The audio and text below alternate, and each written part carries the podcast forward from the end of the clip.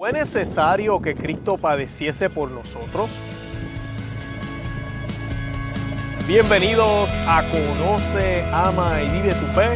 Este es el programa, el podcast, donde compartimos el Evangelio y profundizamos en las bellezas y riquezas de nuestra fe católica. Les habla su amigo Luis Román y quisiera recordarles que no podemos amar lo que no conocemos y que solo vivimos lo que amamos. Nos dicen las escrituras les dijo, ¿y vosotros quién decís que soy yo? Pedro le contestó, el Cristo de Dios. Pero les mandó enérgicamente que no dijeran esto a nadie. Dijo, el Hijo del Hombre debe sufrir mucho y ser reprobado por los ancianos, los sumos sacerdotes y los escribas, ser matado, resucitar al tercer día. Decía a todos, si alguno quiere venir en pos de mí, niéguese a sí mismo, tome su cruz cada día y sígame porque quien quiera salvar su vida la perderá, pero quien pierda por mí su vida la salvará. Bienvenidos al episodio número 32 de su programa Conoce, Ama, Vive tu Fe. Y hoy vamos a estar hablando de un tema eh, sumamente importante, especialmente ahora en la eh, cuaresma. Independientemente que usted esté escuchando este podcast en otra temporada o, o época litúrgica, tenemos el tema de ¿fue necesario que Cristo padeciese por nosotros? Esa es la pregunta. Y la vamos a basar, vamos a estar hablando de las Sagradas Escrituras, por supuesto, eh, que son lo más importante siempre, pero vamos a utilizar también para que nos pueda ayudar un poco a Santo Tomás de Aquino, vamos a utilizar la suma teológica de Santo Tomás de Aquino, la tercera parte, cuestión 46, artículo 1. ¿okay? Y ese hace esta misma pregunta, ¿fue necesario que Cristo padeciese por la liberación del género humano? Y él nos responde de dos formas diferentes. La, primera, él nos dice que, que todo lo que es necesario tiene dos formas de poder mirarse. Primero, en su propia naturaleza, eh, por ejemplo, no puede comportarse de otro modo, o sea que en ese sentido es necesario. Eh, o sea que si, que si hubiese habido otra manera, eh, ¿verdad? si no hay ninguna otra opción, entonces es necesario. Eh, por ejemplo, tomar agua es necesario. Eh, si no, respirar, por ejemplo, oxígeno, es necesario para vivir. No hay opción, usted no puede cambiar eso, es una, es una opción. Eh, en ese sentido, es evidente que no fue necesario que Cristo padeciese ni por parte de Dios ni por parte de los hombres. Eso nos dice Tomás de Aquino. ¿Por qué? Porque Dios podía escoger cualquier otra manera para poder redimir al género humano y salvarlo. No necesariamente tenía que ser a Cristo padeciendo por nuestros pecados. Eh, yo les exhorto también, antes de seguir con la segunda, de que me chequen o vayan y busquen el episodio número 14 de este podcast. Ese no lo tenemos aquí en YouTube, si nos están viendo en video, eh, pero lo tenemos en el podcast. Y ese, el episodio 14, es, el título es, ¿era necesaria la encarnación de nuestro Señor para la redención de la humanidad? Y es muy parecido a lo que estamos hablando hoy, pero es un poco diferente y sería, eh, eh, creo que sería muy bueno para ustedes escucharlo. Y Tomás de Aquino también, estamos pasando la suma teológica, él habla de si esa era la única opción que tenía Cristo, si Cristo podía haber decidido de otra manera redimir la humanidad. Así que esa, así podemos ver que realmente lo que estamos hablando hoy, si hubiese sido necesario que Cristo padeciera, o sea, que no había otra opción, no, así había más opciones, sí pudo haber sido de alguna otra manera. La segunda dice, se llama necesario, ¿verdad? Para que algo sea necesario, se llama necesario aquello que por, que por una causa exterior, la cual, si es una causa eficiente o motriz, crea una necesidad de coacción. Por ejemplo, la de uno, la que uno no puede caminar porque otro le detiene violentamente. Si esa causa exterior que impone la necesidad es el fin, se dice que es algo necesario por imperativo del fin. Un fin no puede lograrse de ningún modo o no puede conseguirse de un modo conveniente, a no ser que se cumpla tal fin. En consecuencia, no fue necesario que Cristo padeciese con necesidad de coacción, ni por parte de Dios, que decretó que Cristo padeciese, ni por parte del propio Cristo, que padeció voluntariamente. Así que ya podemos ver que no, Cristo podía haber, a mí, Dios podía haber escogido otra manera de poder redimir al género humano. Sin embargo, fue necesario por razón del fin. Y eso es lo que Tomás de Aquino nos está explicando aquí en la vida, todo lo que nosotros hacemos. Algunas cosas no es por el, son necesarias no por el hecho de hacerlas, porque yo puedo vivir sin hacerlas, pero el fin, lo que yo quiero conseguir, requiere esa acción. Eh, un ejemplo sencillo, yo no tengo que decirle te amo a mi esposa, yo no necesito decirle te amo a ella. Pero el fin, yo quiero tenerla enamorada, yo quiero tener una buena relación con ella y pues claro, me va a ayudar muchísimo el yo decirle a ella te amo. O sea que en, esa, en ese sentido, por el fin, es una necesidad que yo como esposo de ella le exprese mis sentimientos, eh, ¿verdad? Frecuentemente. Y dice, sin embargo, fue necesario por la razón del fin, nos dice Tomás de Aquino. Este puede entenderse de tres maneras. Primera, por parte de nosotros que fuimos liberados por su pasión. Según el pasaje en Juan 3:14, es necesario que sea levantado el Hijo del Hombre para que todo el que cree en Él no perezca, sino que tenga la vida eterna.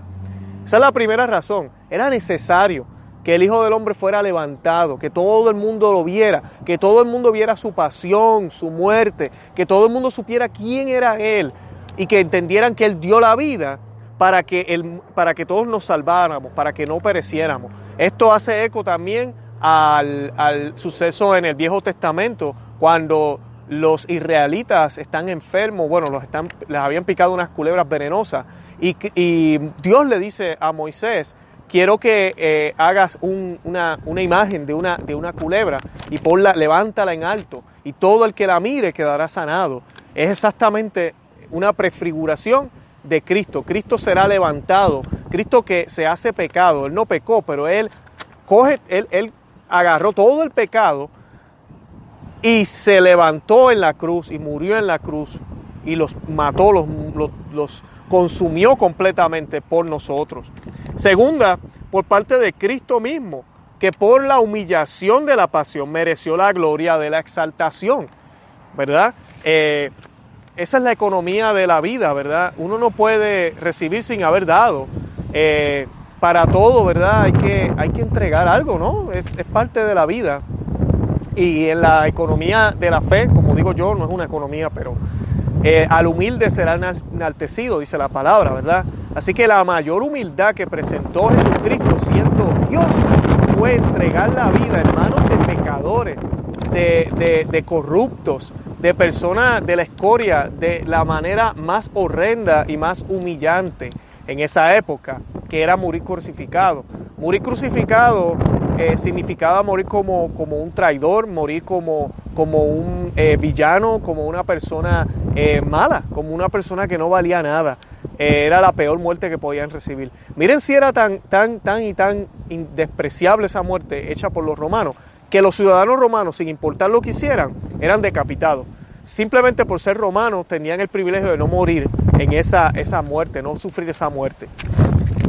Tercero, por parte de Dios cuya decisión sobre la pasión de Cristo fue profetizada en las Escrituras y prefigurada en las observancias del Antiguo Testamento.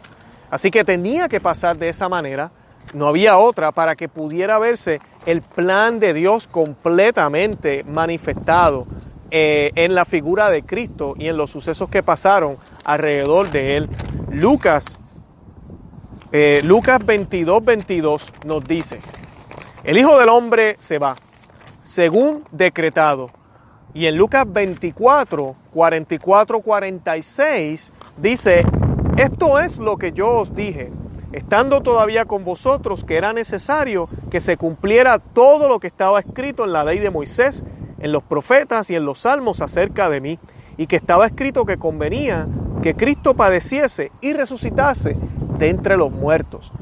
Tenía que suceder esto para que para que pudiéramos realmente obtener la salvación que venía del mismo Dios, del mismo Padre. No olvidemos que en el Antiguo Testamento se nos presentan los sacrificios de animales y solamente una vez Dios le pide a Abraham, y esto es una transfigura, una, perdón, un tipo, una eh, prefiguración de Cristo, le dice que sacrifique a su único hijo, al hijo que tanto amaba. Y Abraham no duda, va y lo va, y, lo va a crucificar, lo va, perdón, lo va a sacrificar.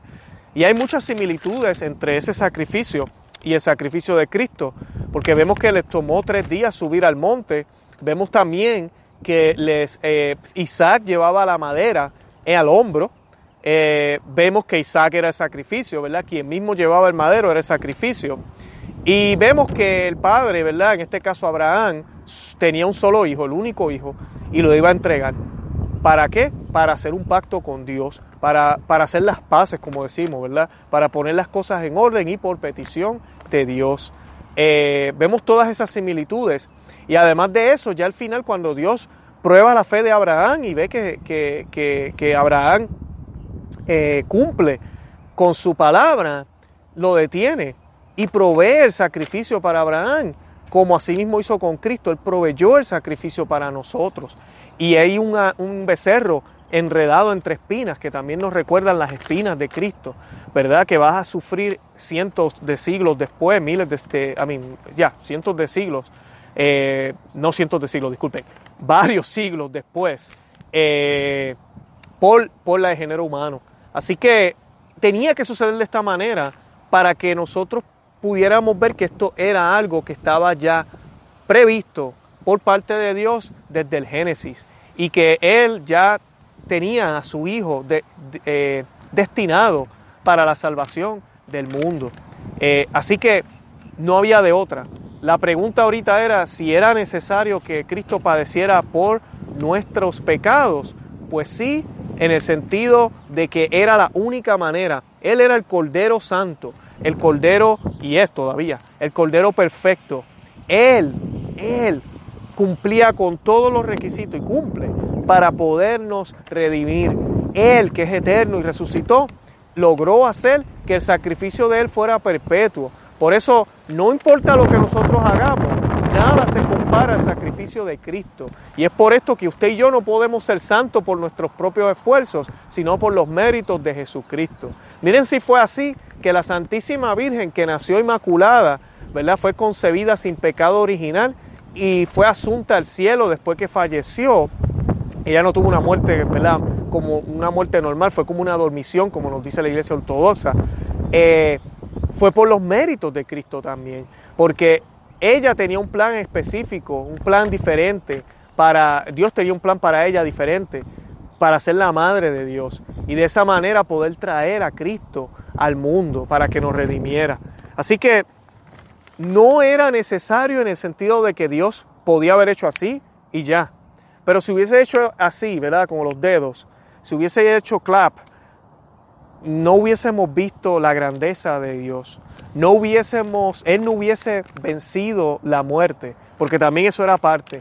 Nosotros por culpa del pecado quedamos manchados y el orden del mundo quedó completamente revuelto.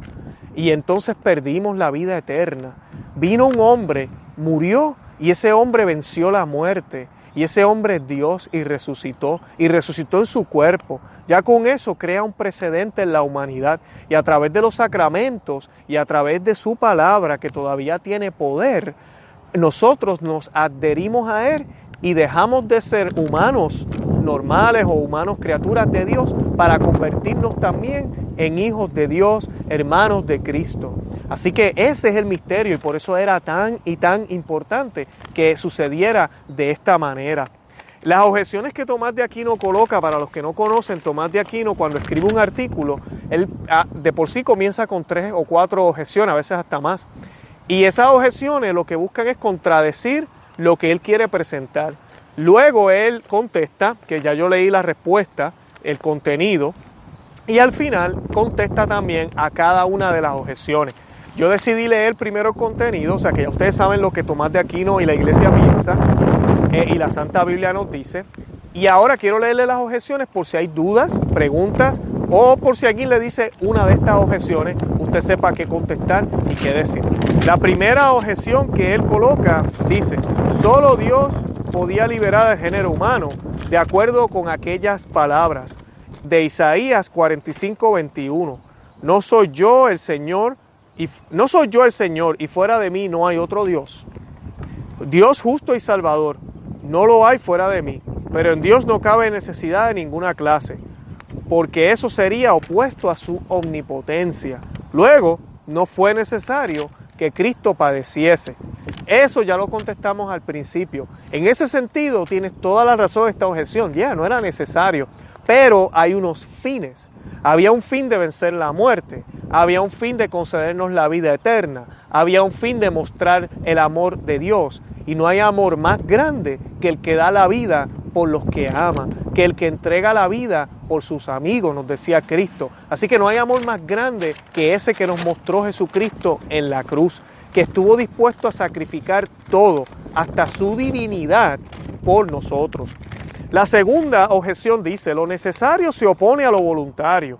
Ahora bien, Cristo padeció por propia voluntad, pues en Isaías 53.7 se dice, se ofreció porque quiso, luego no fue necesario que padeciese este, aquí estamos cambiando, ¿verdad? Esta objeción es muy buena porque lo que está tratando de decir es que como no fue, como lo necesario se opone a lo voluntario, o sea que cuando algo es necesario es obligatorio.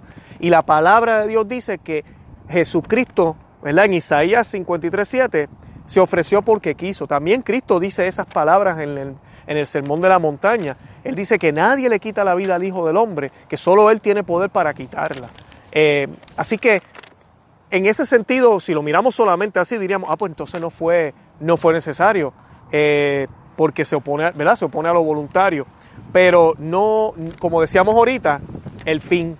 El fin hace que sea necesario. La misma respuesta que dimos a la otra objeción, eh, teníamos que vencer, Dios quería vencer la muerte, Dios quería mostrar su grandeza a través de la humildad de su Hijo, a través de su entrega y a través de su sacrificio.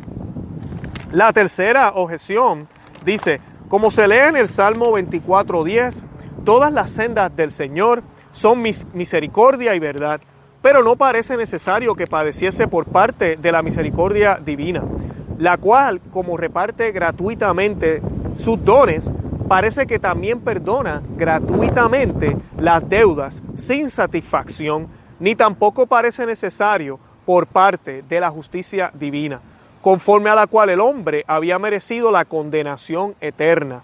Luego, parece que no fue necesario que Cristo padeciese por la liberación de los hombres. ¿Mm? Un, poco, un poquito extensa esa objeción. La respuesta, que es lo más que nos interesa, dice, la liberación del hombre por la pasión de Cristo convino tanto a la misericordia como a la justicia divina. A la justicia porque mediante su pasión Cristo satisfació por los pecados del género humano. Y así fue liberado el hombre por la justicia de Cristo. A la misericordia, porque no pudiendo el hombre satisfacer de suyo por el pecado de toda la raza humana, como antes queda probado. Dios le dio a su Hijo como satisfactor o como persona o sacrificio satisfactorio conforme al pasaje de Romanos 3, 24, 25, que dice, todos han sido justificados gratuitamente por su gracia, mediante la redención realizada en Cristo Jesús, a quien Dios ha puesto como instrumento de propiciación la fe en Él.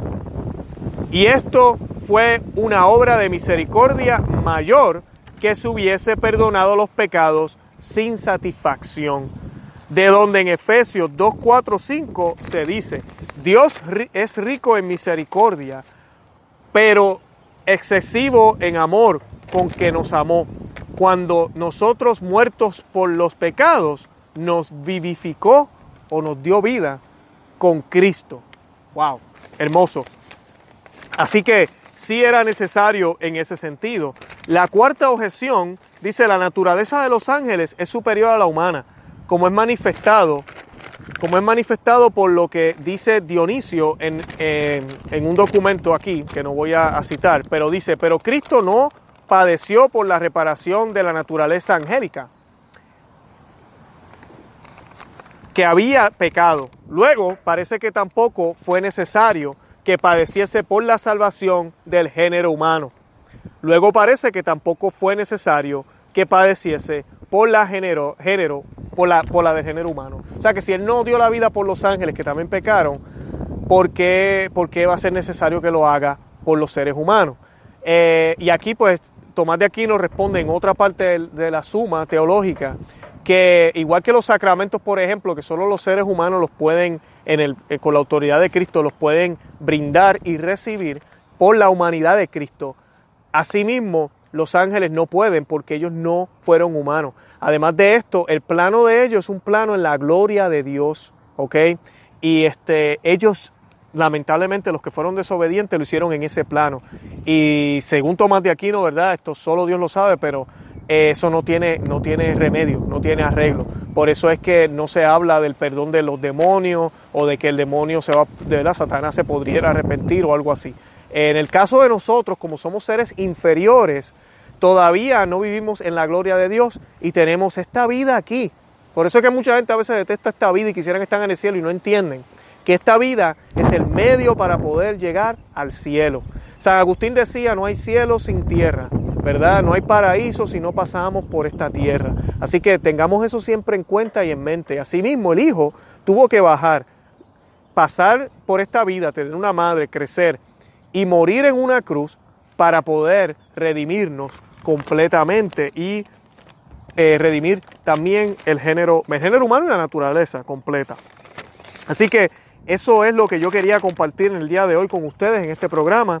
Eh, espero que, podamos comprender y entender que sí era necesario que nuestro Señor muriera y que Dios no titubió. Dios no tuvo ni, ni lo pensó dos veces. Inclusive, siempre cito este pasaje, lo he estado citando bastante en los últimos podcasts, pero Génesis 3.15, justo después del primer pecado de la soberbia por parte de Adán y Eva, Jesucristo, eh, Dios, disculpen, da la promesa y dice, habrá enemistad entre ti y la mujer, le dice a la serpiente, y su descendencia aplastará tu cabeza. O sea que ya nos promete al Mesías, nos promete a su madre, nos promete a la nueva Eva, nuevo Adán, la nueva pareja para redimirnos. Y luego suceden muchísimas cosas para él poder darse a conocer, para luego poder hacerse ser un, ser humano, ¿verdad? sin dejar de ser Dios, pero renunciando a ser Dios aquí en la tierra para humillarse por ti y por mí y dar su vida completa en la cruz. No olvidemos que Cristo hace el papel de víctima, pero también hace el papel de sacerdote. Él es el sacerdote eterno. Eh, el sacerdote que, ¿verdad? Los sacerdotes que usted y yo vemos en la Santa Misa, en la iglesia, en el confesionario, son una extensión del sacerdocio de Cristo. Ellos no lo hacen por ellos mismos. Realmente no hay más, más sacerdotes. El único sacerdote es Cristo. Y Él es el, el que realmente puede darnos esas herramientas que necesitamos para poder estar más cerca del Padre y poder llegar hacia el Padre. Eh, en la cruz, ahorita hablábamos de que Él quiso entregar su vida, lo quiso hacer.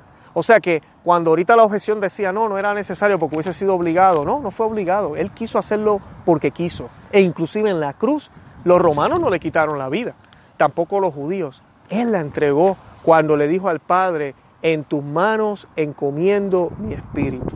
Él la entregó. Él hizo su parte de sacerdote, hizo su parte de víctima al entregar su sangre y su, y su, y su carne por nosotros. Así que siempre tengamos eso en mente y ahora en cuaresma estos misterios que son a veces difíciles de todavía de comprender, ojalá nos lleven a acercarnos al Señor, a poder cambiar nuestro estilo de vida, a seguir su ejemplo y a darnos cuenta que si no lo hacemos por el nombre de Jesús, para Jesús, ¿verdad? Eh, no tiene validez. Y que siempre hagamos todo en el nombre de Él, que Él es el camino, la verdad y la vida. Y que ojalá esta cuaresma y esta Pascua nos pueda servir para poder dejar en la cruz toda esa basura y poder resucitar como hombres nuevos el domingo de Pascua. Los invito a que visiten nuestro eh, podcast o nuestro blog a conoceama.y Todos los días colocamos algo eh, gracias a Dios tenemos más de 300 artículos para ustedes meditar. Hablamos de, los sacramentos, de la iglesia, eh, de la fe, hacemos prédicas escritas, ¿verdad? Artículos, homilías. Hay de todo, hay de todo. Apologética, eh, de los sacramentos, lo que quieran saber. También los invito a que nos busquen por iTunes y le den cinco estrellas a este podcast. Nos pueden buscar también cualquier aplicación de podcast para su device uh, de Android, si nos están escuchando por podcast, como Spotify, por ejemplo, ahí estamos también. Los que nos están viendo en YouTube, por favor, denos like al canal, denle me gusta, suscríbase, denle me gusta al video, compártalo, para que así nos podamos colocar en mejor posición cuando la gente esté buscando algo sobre la pasión de Cristo, que es este tema. Eh, y también eh, búsquenos en Facebook, Instagram y Twitter. Ah, suscríbase a esas páginas, colocamos el Evangelio todos los días, compartimos algunas otras cosas, ¿verdad? Que no van a poder apreciar por estos otros medios. Eh, de verdad que para mí es un placer siempre compartir con ustedes. Y es tanto el agradecimiento que siento que quisiera que darles un regalo. Y ese regalo es el libro Maná de Aliento para el Cristiano. Lo único que necesito es que busquen en las notas de este video o podcast. Hay un enlace. Dele clic ahí y coloque su nombre, le va a pedir su email y yo le voy a estar enviando el libro Maná de Aliento para el Cristiano completamente gratis. Y es un libro que busca inyectar ánimo en esos desiertos. Ahorita la cuaresma siempre se compara con un desierto. Yo creo que es una herramienta excelente que el Señor me, me regaló y yo se las estoy regalando a ustedes para que los ayude a poder tener una cuaresma bendecida y un cambio de vida, que de eso se trata, un cambio de vida que nos lleve a la santidad a ti y a los tuyos. De verdad que los amo en el amor de Cristo y no se olviden, compartan este audio, compartan el mensaje, compartan este video, déjenle saber a la gente que existimos. ¿Ok? Y Santa María, ora pro nobis. Ahí pueden escuchar el tren, estoy cerca aquí de una vía del tren, así que bendito sea Dios. Eh, eh, básicamente empecé a decir compártanlo, el tren empezó a hacer ruido, así que compártanlo. Eh, de verdad que los amo en el amor de Cristo y nada, Santa María, ora pro nobis. nos vemos en la próxima. Bye bye.